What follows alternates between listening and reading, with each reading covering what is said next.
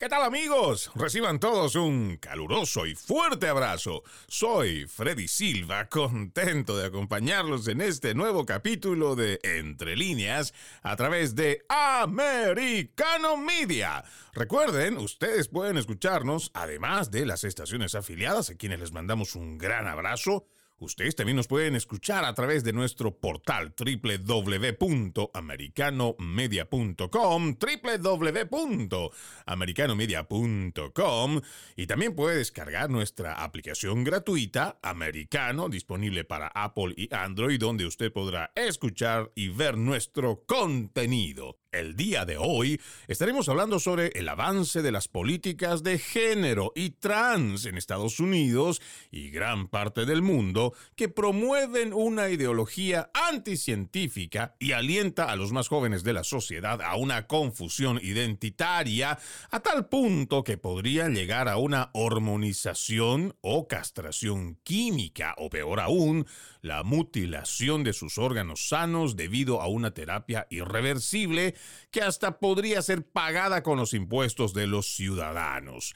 ¿Serán estos tratamientos y las políticas transgénero los primeros pasos del transhumanismo?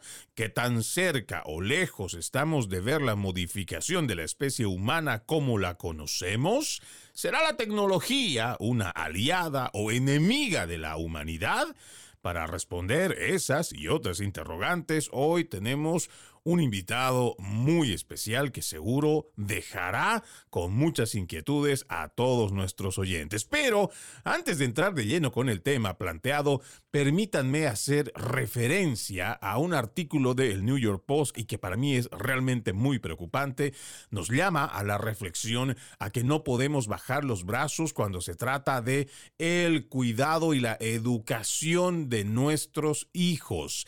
Lo que están dando en algunas escuelas ojo, no solo las públicas, también en las privadas, es adoctrinamiento y una hipersexualización. Pero vayamos entrando en la lectura de este artículo. Les decía, esto fue publicado en el newyorkpost.com con fecha 16 de mayo de este 2023, escrito por Dana Kennedy. Ya en el primer párrafo seguramente a usted le va a llamar la atención. Habla de los padres de la progresista escuela Waldorf de Garden City, allá en Nueva York, en Long Island.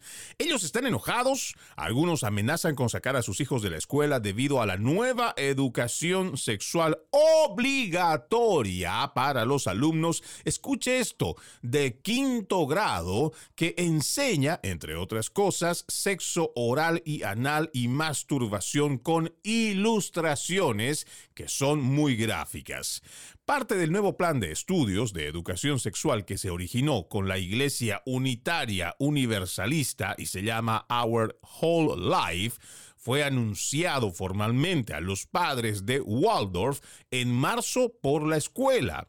Incluye un libro controversial llamado es perfectamente normal, que existe desde los primeros años, pero que, según los padres, originalmente estaba destinado a niños mayores, pero contiene material demasiado gráfico para niños de quinto grado.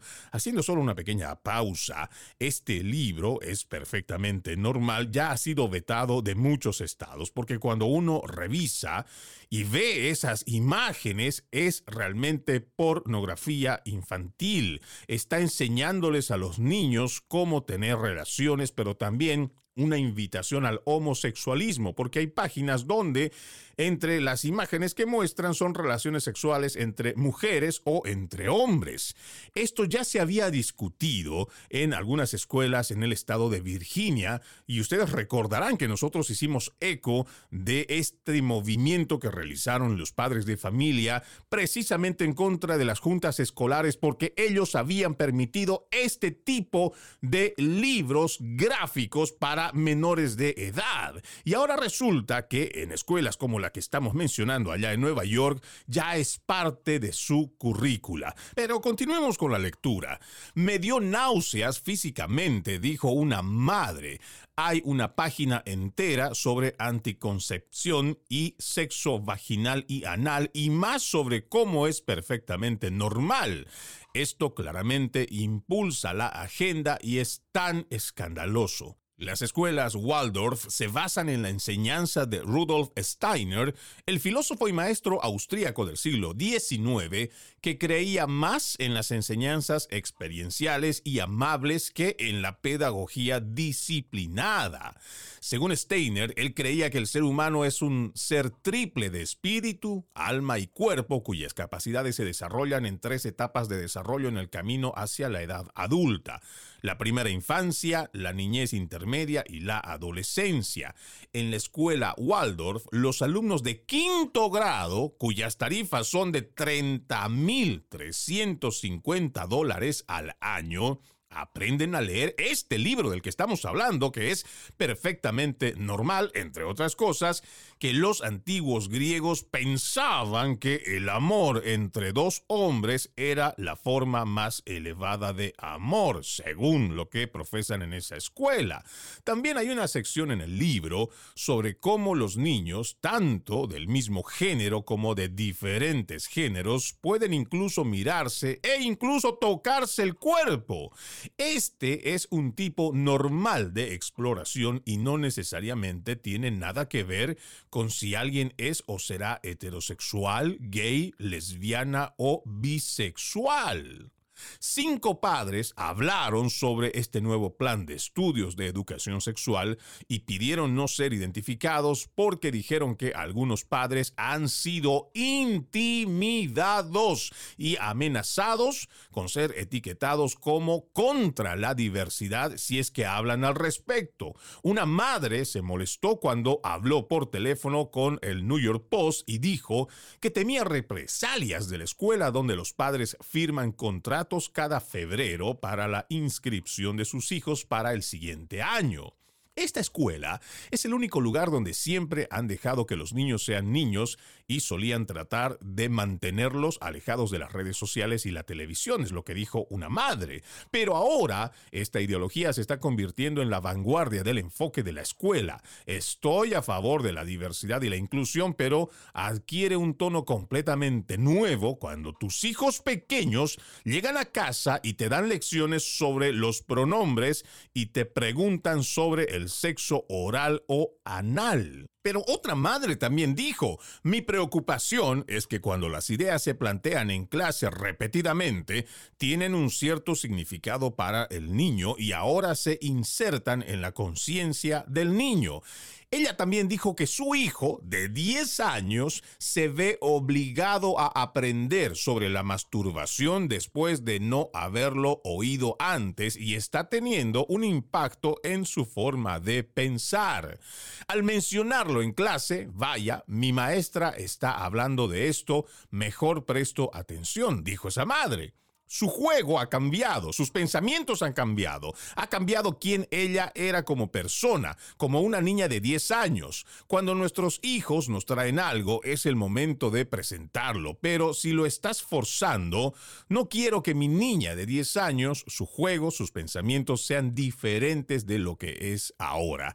Esas son algunas de las expresiones que logra recabar el New York Post en este artículo, donde además menciona que este asunto o la intervención, asociación que tiene esta iglesia, es parte de la iniciativa de educación integral en sexualidad, por sus siglas en inglés CSE, que fue respaldada por el presidente Barack Obama después de que asumió el cargo y cortó la mayoría de los lazos con años de programas de educación sexual relacionados con la abstinencia y las cambió a favor de esta educación integral en sexualidad. Su administración refiriéndose a la administración de Barack Obama, repartió más de 100 millones de dólares a las entidades de Planet Parenthood y sus entidades asociadas para financiar estos programas de educación integral en sexualidad en todo Estados Unidos. Y por supuesto, para nosotros tiene que ser un grave llamado de atención, tiene que ser un punto de reflexión, porque esto está pasando, como lo han escuchado en este artículo, ya la escuela simplemente les dio a conocer a los padres de familia qué es lo que sus hijos iban a llevar. No es que hubo una reunión que les plantearon si era posible, si era lo que querían para sus hijos. No, simplemente ellos lo impusieron y este es el mecanismo con el cual se está llevando adelante esta imposición, tanto de la ideología de género como la ideología trans.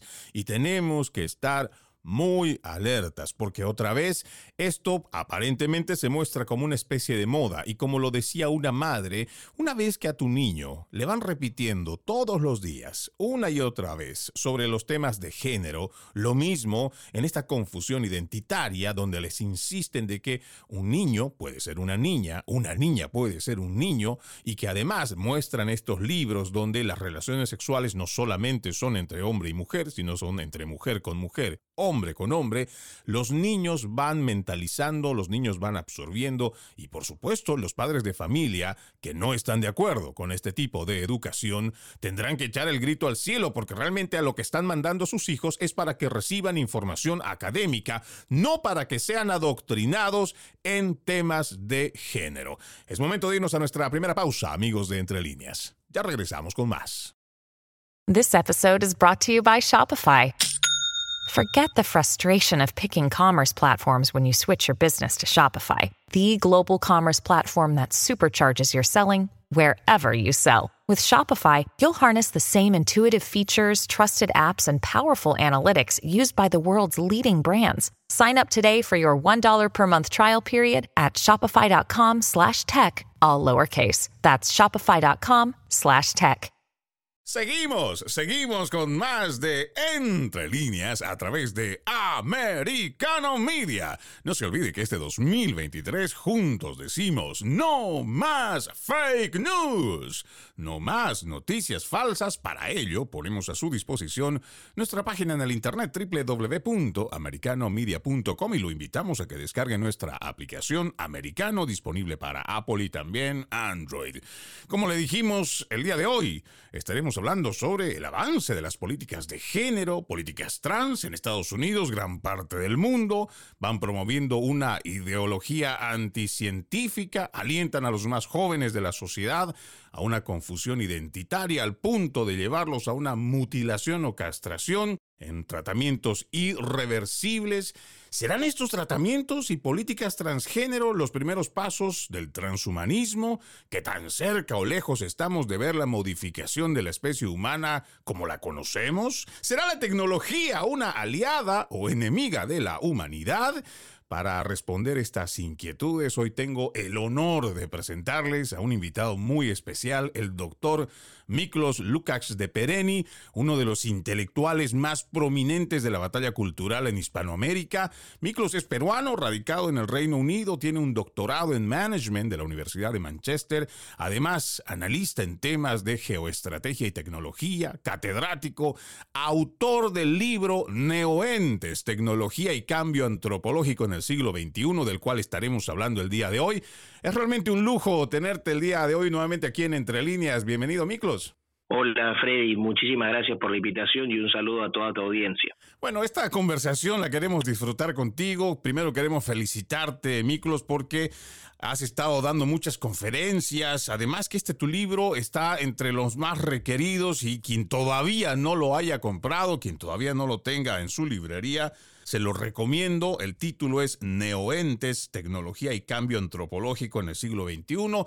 Miklos, te has paseado ya por México, hemos visto que por Paraguay, creo Uruguay también, Colombia, y es una gira bastante exitosa y por lo mismo entendemos que la gente está recibiendo, pero con los brazos abiertos, este trabajo que tú estás entregando. Bueno, sí, Freddy, gracias a Dios, Neoentes ha sido un libro que ha golpeado muy duro en el sentido de que las ventas han estado muy bien, la recepción de la gente ha sido espectacular. Lo lancé oficialmente en octubre del año pasado en Monterrey, México, en un lanzamiento público y bueno, desde entonces el libro ya ha vendido más de 13.000 copias en 33 países y en Amazon se empezó a, ya está disponible en Amazon también en versión digital y la versión digital ya está, después de dos semanas, está número uno en la categoría de biotecnología para títulos en inglés y español, ojo, está cuarto en demografía para títulos en inglés y español y en el top 15 en, ciencias sociales en español, así que ha sido un libro que ha tenido una gran acogida porque el mensaje es, es muy claro, eh, es un libro asequible y la gente va, después de leerlo, entiende qué es lo que está pasando en el mundo con todas estas agendas que tú estás mencionando, incluyendo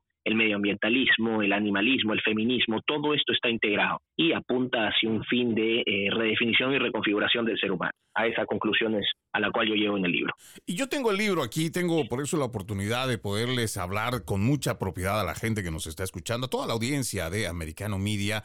Aquí, por ejemplo, en la página 65 de tu libro, en el capítulo 3, Transhumanismo, la idea más peligrosa del mundo, tú citas en el segundo párrafo, y lo voy a leer, el transhumanismo es un movimiento cultural, intelectual y político de alcance global difícil de definir. Corresponde a un híbrido entre religión, filosofía, ciencia y tecnología que según Humanity Plus, la principal organización transhumanista a nivel mundial, busca mejorar la naturaleza y la experiencia vital del ser humano. Cuando hablamos de mejorar, ¿Quién lo mejora? ¿Por qué se mejora? ¿Quién tiene el poder para decidir qué mejoras hay que hacer? Yo pienso que cuando tú planteas esto de la idea más peligrosa del mundo, muy poca gente estará enterada de ciertos peligros cuando abraza y recibe la tecnología como lo más grande para la humanidad.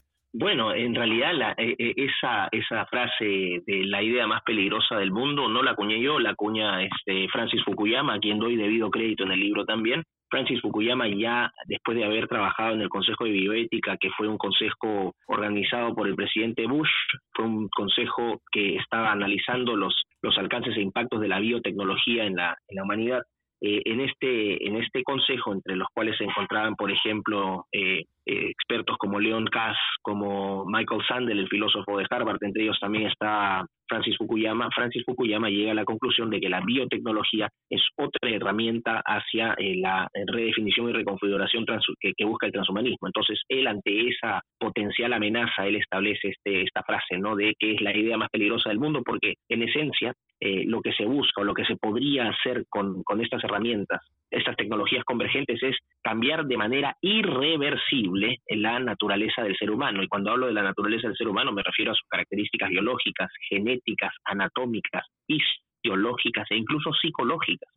No es una cosa menor. Estamos entrando en una etapa donde eh, el ser humano, envanecido por estas tecnologías que, acaba de desarrollar, estas tecnologías convergentes, piensa que puede finalmente tomar control del proceso evolutivo del ser humano y que eh, este proceso evolutivo puede ser un proceso dirigido, un proceso mucho más corto. No, no tenemos que esperar millones de años para evolucionar hacia algo que no sabemos, sino que en este caso no solamente aceleramos el proceso evolutivo con estas herramientas tecnológicas, sino que tenemos un norte, podemos aspirar a un ideal de ser. Ya no hablo de humano, porque en este caso, como hace la referencia el nombre transhumanista, es la transición del humano hacia otra cosa. Según los transhumanistas, una cosa mejor, pero eso no lo sabemos. Ahora tú me dices, ¿quiénes quieren aspirar a esta transformación? Bueno, obviamente los adeptos al transhumanismo, entre los cuales se encuentran, por ejemplo, personajes como Max Moore, eh, que es un, el director de la, de la compañía criogénica Alcor, que congela cuerpos para tratar de revivirlos más adelante. La empresa está en Arizona. Tenemos a Raymond Kurzweil, que es jefe de producto y jefe de ingeniería de Google. Eso también te puede dar un luces de por qué eh, Google también y todas estas empresas de biotecnología y de tecnología en general apuntan ¿no? a esta agenda arcoíris, que es una, una, una etapa previa hacia la, esta redefinición. Eh, tenemos también a pensadores como David Pierce, un filósofo transhumanista que apunta hacia el placer como una meta o un objetivo de vida del ser humano. Él habla del imperativo hedonista, esta necesidad de que el ser humano deje de sufrir y que toda su vida sea orientada al placer. Bueno, obviamente estas cosas eh, uno las tiene que tomar con pinzas, ¿no? Hasta qué punto uno puede modificar la naturaleza del ser humano para mejorarlo Otros proponentes también vendrían a ser obviamente las grandes empresas de tecnología, eh, las grandes empresas este, Big Finance, Big, eh, Big Pharma, y todas estas organizaciones que están aglomeradas en el Foro Económico Mundial. Con su concepto de cuarta revolución industrial lo que busca es abiertamente y lo definen públicamente es redefinir al ser humano.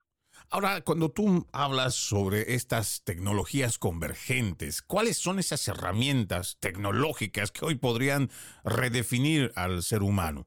Bueno, en primer lugar, la biotecnología con, mediante la técnica CRISPR, que es una técnica que te permite editar el ADN, el genoma del ser humano, y no solamente del ser humano, sino de toda especie viva. Es una especie de tijera que corta las hebras de ADN en ciertos segmentos, eh, extrae porciones que son indeseables de alguna manera y se reemplazan estas porciones por trozos o pedazos, ¿no? o conjuntos de nucleótidos que pueden ser manufacturados en laboratorio para corregir ciertas este, anomalías o para mejorar ciertas características. Esa es la técnica CRISPR. También tienes la inteligencia artificial, la inteligencia artificial que se usa para programar eh, a las máquinas a la toma de decisiones. Bueno, eh, justamente se les dice tecnologías convergentes porque, por ejemplo, ya se combinan técnicas de inteligencia artificial con biotecnología para la síntesis de ciertas proteínas. Por ejemplo, estás hablando de la robótica, ¿no? Las prótesis, reemplazar partes este, sanas del cuerpo por partes mecánicas, estás hablando de nanotecnología, que es la fabricación de materiales a nivel eh, nanométrico, es decir, a la billonésima parte de un metro. Ya puedes estar hablando acá de intervenir materia viva a nivel subatómico, atómico, molecular. Es una cosa impresionante. Estás hablando de impresión en 3D, las famosas este, carnes sintéticas, ¿no? Que nos dicen, bueno, no tenemos que consumir este vacuno porque las vacas con el metano a través de los gases contaminan el ambiente, entonces vamos a empezar a fabricar carne sintética. Para eso se, se utilizan, por ejemplo, las impresoras en 3D. Y así una serie de tecnologías que se llaman convergentes, porque todas estas se van combinando en aplicaciones y van generando nuevas aplicaciones novedosas que apuntan, ¿no? Sobre todo a aplicaciones de carácter reproductivo y fisiológico. Y esto es lo grave, eh, que poco a poco se le va cediendo a la tecnología la capacidad de eh, intervenir procesos fisiológicos naturales del ser humano, especialmente en el aspecto reproductivo. Wow, y esto por supuesto hay mucha gente que estará pensando que lo que hablamos, Miklos, en algún punto podría ser algo de ciencia ficción, pero esto ya en cuanto a lo que es la técnica, ya están desarrollándola, tal vez en algunos laboratorios, incluso de forma clandestina, tal vez ya están probando con animales, pero sí entendemos que por ahora, y solo por ahora, todavía no lo están haciendo con humanos, pero qué importante que mencionas todo esto y antes de irme a esta pausa, quiero dejarte con esta inquietud que la plantea al principio del programa. Y tiene que ver con este planteamiento, por supuesto, de lo que se habla y lo que se establece en cuanto a políticas públicas a través de la ideología de género con la ideología trans. La pregunta que queda ahí en el aire es, estos serían los primeros pasos que se dan, tanto política como en la sociedad, para que puedan establecerse el camino hacia el transhumanismo, ese transhumanismo que por ahora desconoce las demás aristas porque solamente muestran cómo debemos abrazar lo nuevo, la tecnología, todo aquello que puede mejorar, ayudar el ser humano, pero descartamos casi por completo todo lo malo que podría traer.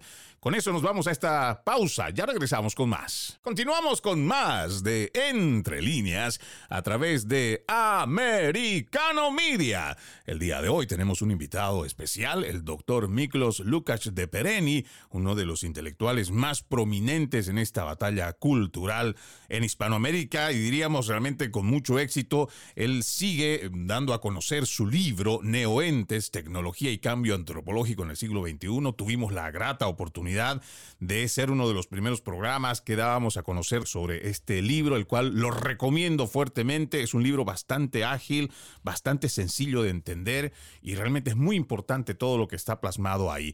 Antes de irnos a la pausa, Miklos, decíamos que estas políticas transgénero, impulsadas desde la ideología de género, deberían ser consideradas como una amenaza hacia la sociedad en general, al ser humano como tal, y sería el camino por el cual comienzan a darse los primeros pasos del transhumanismo?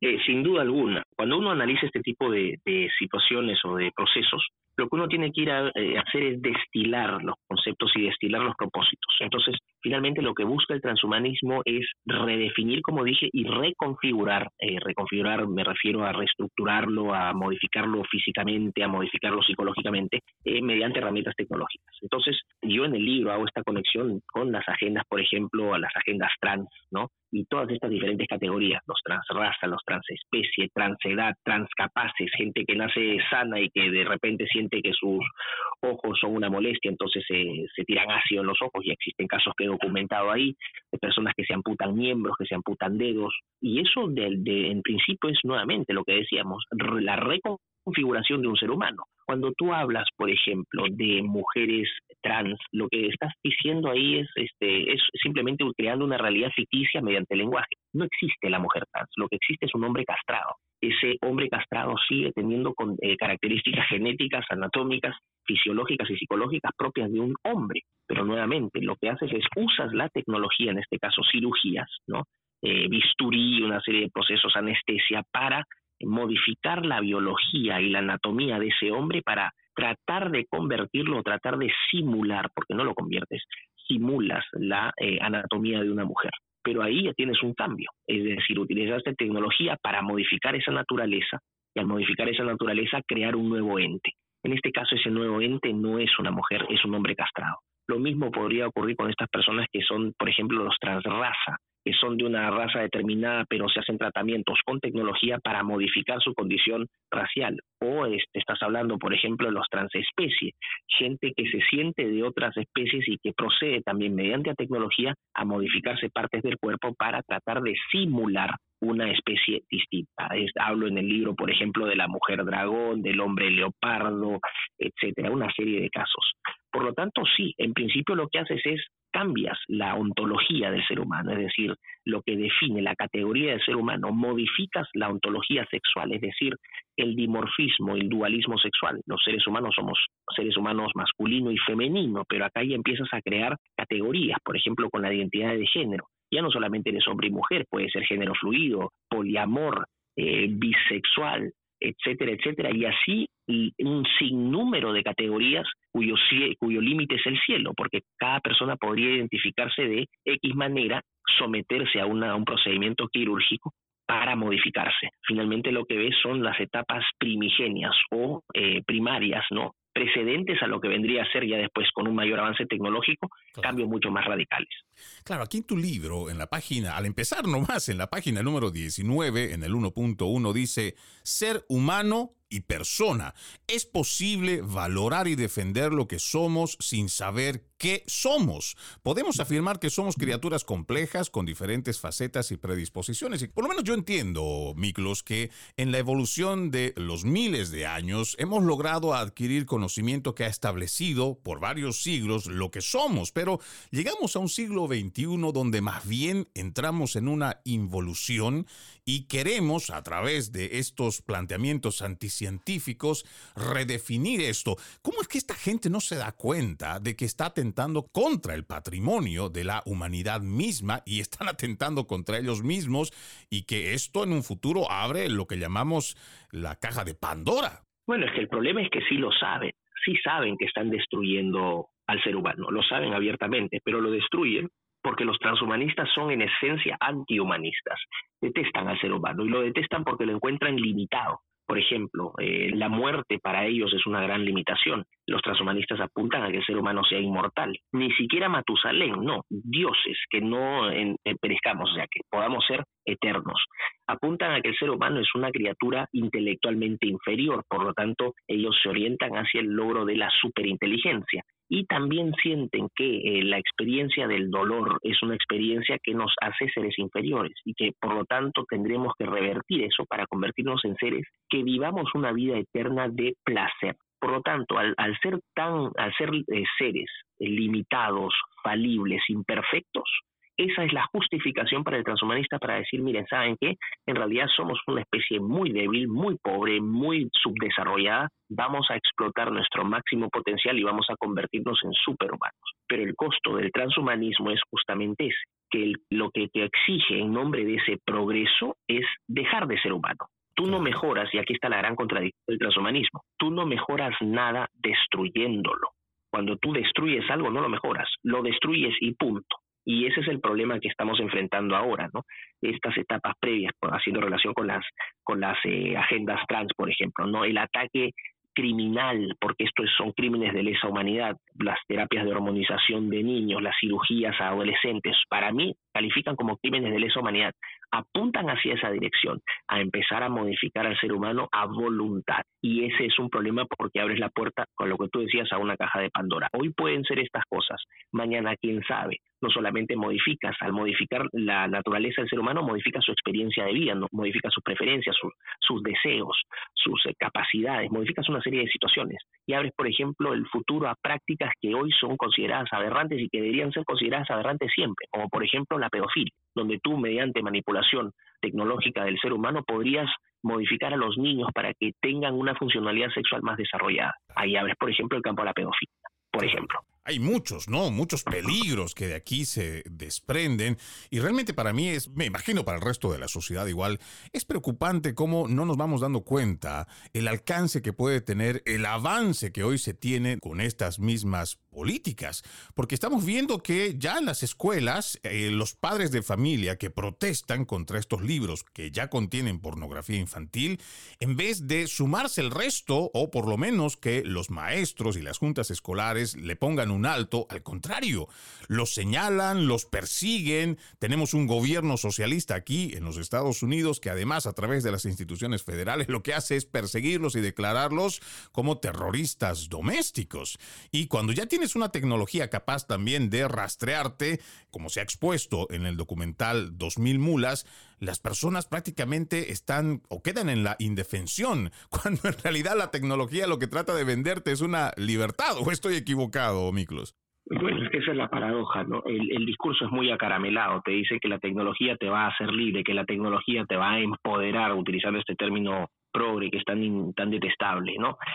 Sobre todo el mensaje va a los más jóvenes. Los jóvenes se les vende la idea de que la tecnología los va a hacer libres, los va a hacer superpoderosos. Con la tecnología el cielo es el límite. Y hasta cierto punto es cierto, si es que esa tecnología fuese bien utilizada. Pero el problema es que estas tecnologías se utilizan para instrumentalizar sobre todo a los más jóvenes. Y cuando me refiero a instrumentalizar, es simplemente a convertirlos en consumidores de cosas inmediatas, consumidores de bienes de consumo alimentario, consumo de sexo, consumo de pornografía, consumo de eh, vicios, de drogas, es eh, todas estas prácticas que obviamente, como te dije, no se orientan al placer, pero son un placer de corto plazo.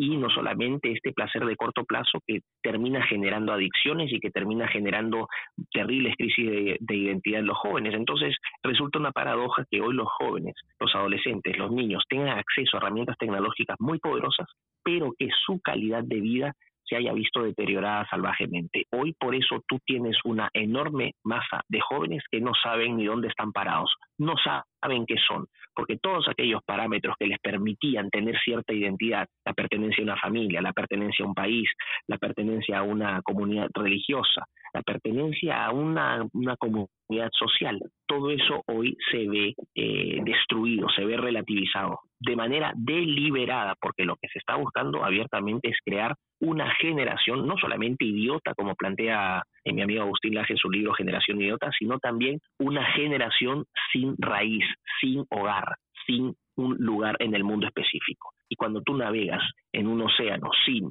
un lugar específico, navegas a la deriva, no sabes a dónde vas, es presa mucho más fácil de la manipulación externa, que en este caso ejercen las universidades, los centros, ya no de educación, sino de adoctrinamiento, los medios de prensa, los gobiernos, etcétera, etcétera. Exacto, y esto es lo que mucha gente no logra avisorar lo que trae este progresismo con su dogma del relativismo, relativizando desde el principio, por lo menos es lo que vemos, relativizando primero la vida. Hoy, a través de sus políticas pro aborto, lo que hacen es eso, hacer que la vida se cosifique, que lo que entendemos como dignidad inherente por ser solo ser humano, por ser simplemente ser humano, hoy estamos entregando a través de políticas pro aborto esa dignidad en manos de políticos, en realidad de cualquiera que pueda en un gobierno de turno decidir si un ser humano puede o no nacer. Vamos a irnos a nuestra última pausa, amigos de Entre Líneas. Todavía tengo mucho que conversar con nuestro invitado Miklos Lucas de Pereni. Ya regresamos con más. Seguimos, seguimos con más de Entre Líneas a través de Americano Media.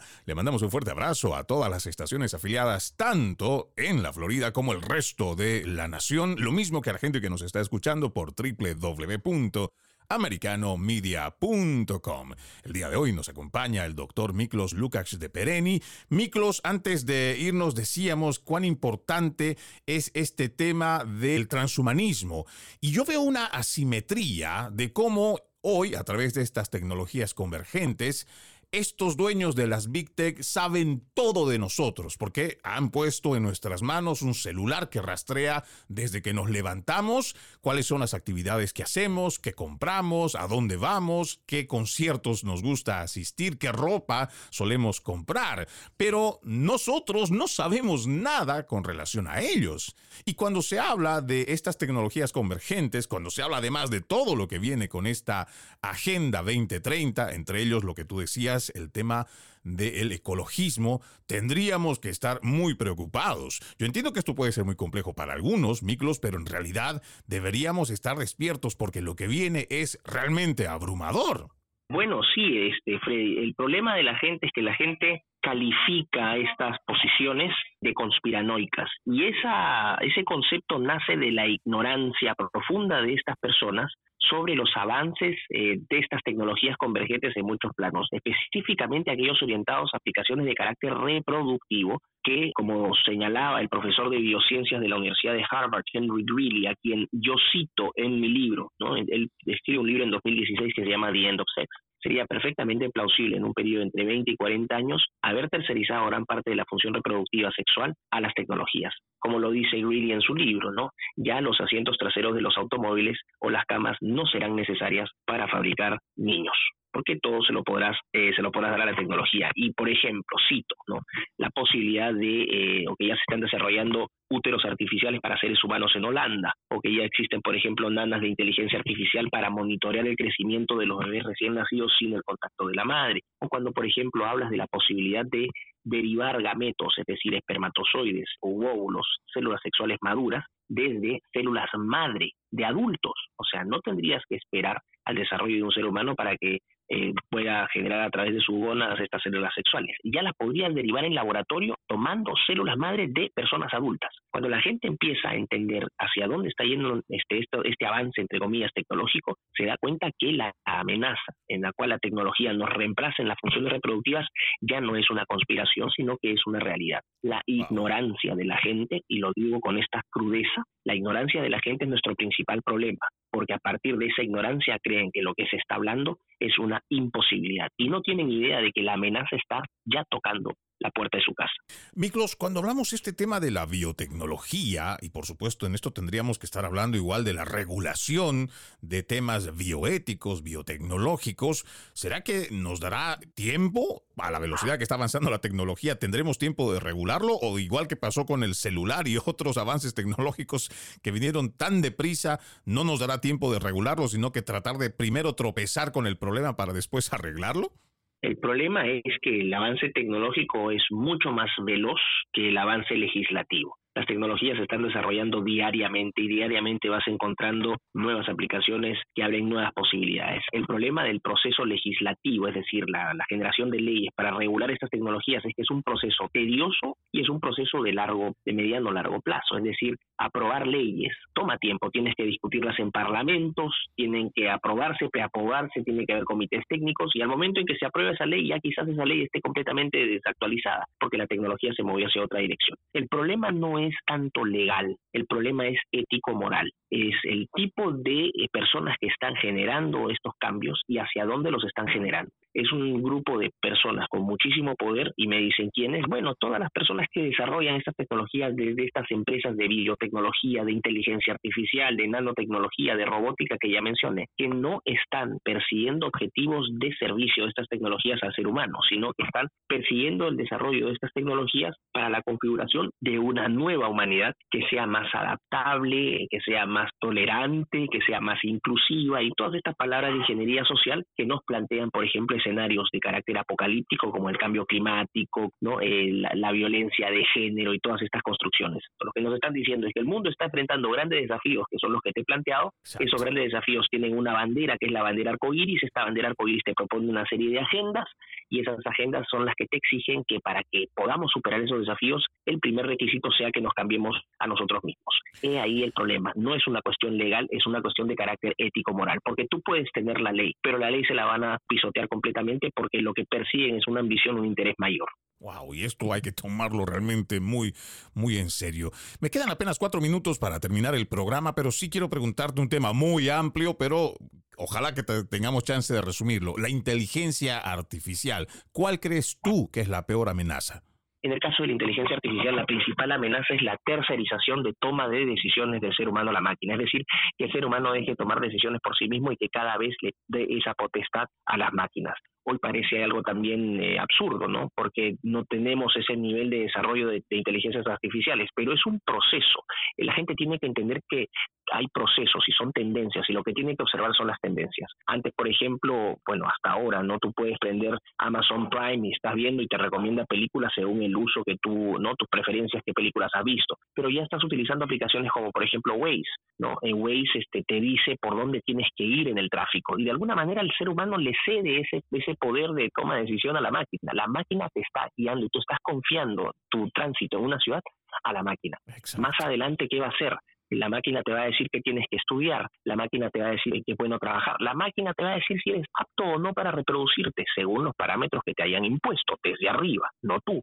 Te van a decir con quiénes puedes convivir y con quiénes no. Te van a decir si tu perfil genético es un perfil genético superior o inferior y en base a eso tendrás ciertas caracterizaciones o ciertas capacidades. Es decir, poco a poco cedes tú el poder de toma de decisiones a la máquina y podría llegar a un escenario hipotético, ¿no? de ciencia ficción en este caso, donde nos convirtamos solamente en cachorros, ¿no? en marionetas de la máquina. Finalmente le cedemos todo el poder a la máquina, desde lo que desde la hora en que dormimos, con quienes andamos, qué consumimos, todo finalmente podría ser tercerizado a la máquina. Este es un escenario extremo, obviamente. Pero aquí el punto es el siguiente. La gente tiene que entender que poco a poco le cede poder a las máquinas. ChatGPT, que acaba de, de, surgir, ¿no? ChatGPT y todos los muchachos de las universidades están felices porque dicen, ya no van a tener que matarse este, tres, cuatro, cinco días escribiendo un ensayo porque la máquina se lo va a hacer en, en dos minutos. Bueno, poco a poco van a ir cediendo poder a la máquina para que la máquina haga las cosas por ellos, pero no solamente eso, piense por ellos, cree por ellos.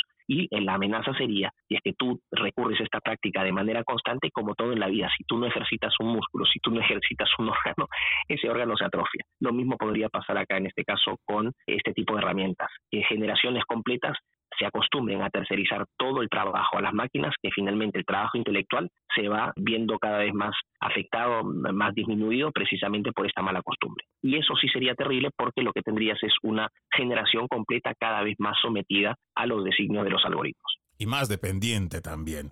Queremos agradecerte infinitamente. Antes de irme, yo quisiera, eh, querido Miklos, hablar un poco y nos queda solo un minuto. Tecnopolitea es este nuevo emprendimiento que tienen con Agustín Laje. ¿En qué consiste y dónde lo encontramos? Bueno, Freddy, muchísimas gracias. Tecnopolitea es un proyecto que lancé hace dos días atrás con Agustín Laje. Es un proyecto que, que data desde su gestación en noviembre de 2020. Finalmente ya está listo. Es una academia, es una academia de capacitación online para gente que quiera tomar cursos especialmente en las áreas de humanidades y clásicos, historia, filosofía, diferentes tipos eh, ¿no? de ciencias políticas, etcétera, etcétera, geografía epidemiología. Entonces la gente puede acceder a estos cursos eh, a través de nuestra plataforma y con una plana docente del más alto nivel. La página web es www.tecnopolitea.com. Tecnopolitea sin H, o sea, T-E-C sin el tech del inglés, ¿ok? Tecnopolitea.com. Y ahí van a encontrar más información. Yo recomiendo que se registren porque vamos a ir pasando información. Y a las personas que todavía quieran comprar Neoentes, mi libro, pueden adquirirlo muy sencillo a través de Amazon. Es Neo Espacio Entes, Neoentes, y lo buscan en Amazon y lo van a encontrar en versión digital. Neoentes, tecnología y cambio antropológico en el siglo XXI. Y reiterarte mi agradecimiento, el doctor Miklos Lukács de Pereni, uno de los intelectuales más prominentes que hoy está dando la batalla cultural en Hispanoamérica. Y para nosotros ha sido un honor tenerte en el programa. Gracias, Miklos. Muchas gracias, Freddy. Un fuerte abrazo. De esta forma vamos poniendo punto final a este capítulo de Entre Líneas. Soy Freddy Silva. Los invito a que continúen con la programación de Americano Media.